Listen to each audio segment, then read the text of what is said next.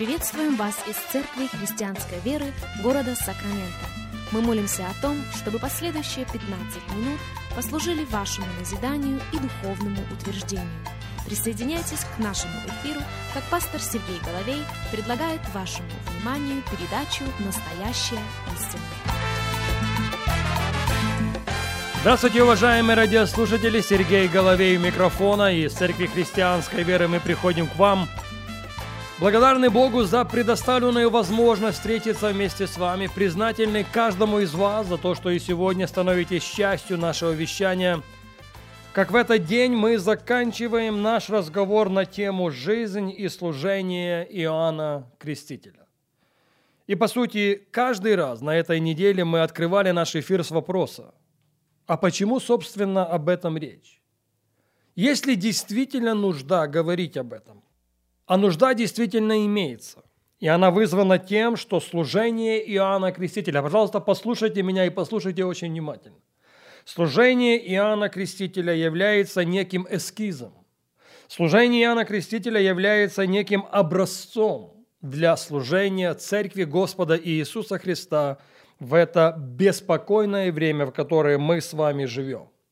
Именно поэтому мы проводим определенные пророческие параллели – между служением Иоанна Крестителя и служением Церкви Господа Иисуса Христа. И этому уже было уделено очень и очень много времени. Итак, первое сходство, которое мы находим между служением Иоанна Крестителя и служением Церкви Иисуса Христа, сводится к тому, что много столетий до того, как Иоанн был рожден, пророки говорили о нем. Много столетий до того, как Церковь Иисуса Христа появилась на арене, раздавались пророческие голоса в этом отношении. И неоднократно. Вторая пророческая параллель сводится к тому, что как Иоанн Креститель, так и Церковь Господа Иисуса Христа вышли из неплодной утробы. В книге пророка Исаии в 54 главе в первом стихе мы читаем «Возвеселись неплодная, нерождающая, воскликни и возгласи, не мучившаяся родами потому что у оставленной гораздо более детей, нежели у имеющей мужа. О ком это речь?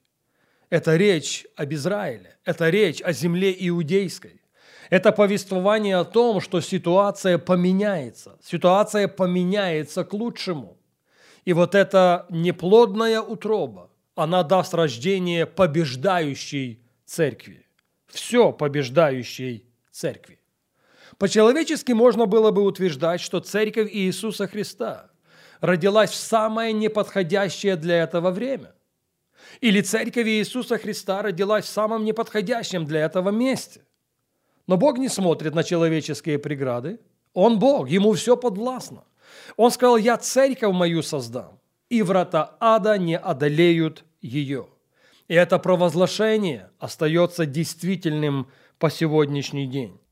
Третья пророческая параллель. Третья пророческая параллель имеет отношение к тому, что служение Иоанна Крестителя являлось острой необходимостью. Я обращаю ваше внимание на это слово. Острой необходимостью перед приходом Иисуса Христа на эту землю. В равной мере и служение Ветхозаветней Церкви является острой необходимостью перед возвращением Иисуса Христа на эту землю. Более того, если бы Христос пришел без предварительного служения Иоанна Крестителя, земля была бы поражена, потому что Бог путешествует по приготовленным дорогам. Потому что миссия и задача, которая была возложена на Иоанна Крестителя, сводилась к тому, чтобы приготовить дорогу для Господа. Помните его проповедь? Всякая гора и холм да понизятся, кривизны выпрямятся, неровные пути пусть делаются гладкими. И тогда, и только тогда, всякая плоть узрит славу Господню. Всякая плоть сможет отождествиться со спасением Божиим. Но если этого не произошло бы, то земля рисковала тем, чтобы быть пораженной. И подтверждение этого мы находим в книге пророка Малахии, глава 4, стихи 5 и 6. Бог говорит, вот я посылаю к вам Илию пророка перед наступлением Дня Господня великого и страшного. И Он обратит сердца отцов к детям и сердца детей к отцам их, чтобы я, Бог говорит, придя, не поразил земли проклятием. Когда Бог сказал, что Он создаст церковь свою, и врата ада ее никогда не одолеют, Он имел в виду, что она будет действительно триумфальна. Она будет действительно триумфальной во все времена. И ее служение – острая необходимость перед тем, как Христос возвратится второй раз. Четвертая пророческая параллель – это сходство в том, что как Иоанн Креститель, так и Церковь Иисуса Христа должна представить Господу народ приготовленный. Я повторю это еще раз. Как служение Иоанна Крестителя, так и служение Новозаветней Церкви сводится к тому, чтобы представить Господу народ приготовленный. Я полагаю, что ключевое слово здесь представить. А это огромнейшая, огромнейшая ответственность. И так уж случилось, что мы живем с вами в такие времена, когда в этом отношении и не только в этом отношении бытуют самые разные мнения. Одна группа христиан утверждает, что события будут развиваться по следующему сценарию. Христос придет восхитить свою церковь от страданий, скорбей, переживаний и неуверенности. Другая группа христиан говорит о том, что именно церковь должна отождествиться со своей миссией. Именно церковь должна поднять свой голос.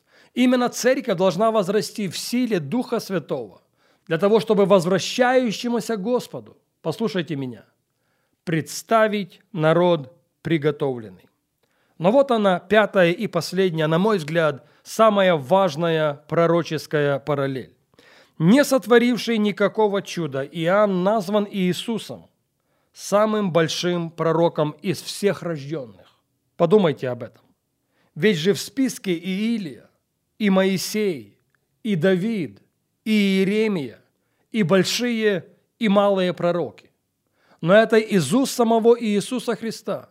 Из рожденных женами не восставал больший Иоанна Крестителя. А почему Христос вознес его так высоко?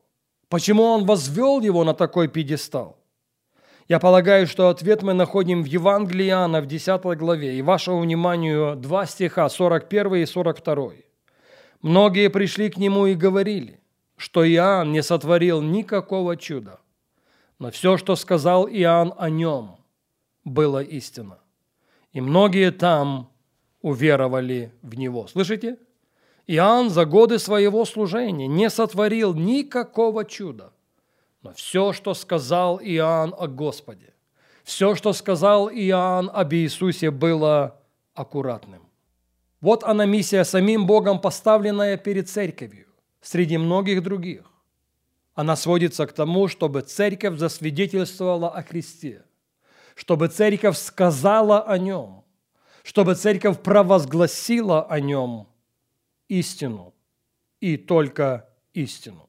Ведь же, явившись пред судилище Христово, мы с вами не будем спрошены за недостаток чудес и знамений, но явившись пред судилищем Христовым, с уверенностью можно сказать, мы будем спрошены о том, как каждый из нас, независимо от нашего ранга, засвидетельствовал этому миру о Господе нашем Иисусе Христе, как Он Его представил погибающим – в отношении Иоанна нет никаких сомнений. Все, что он сказал о Христе, было истинно. И вот там, вот там, в 42 стихе 10 главы Евангелия Иоанна, многие уверовали во Христа.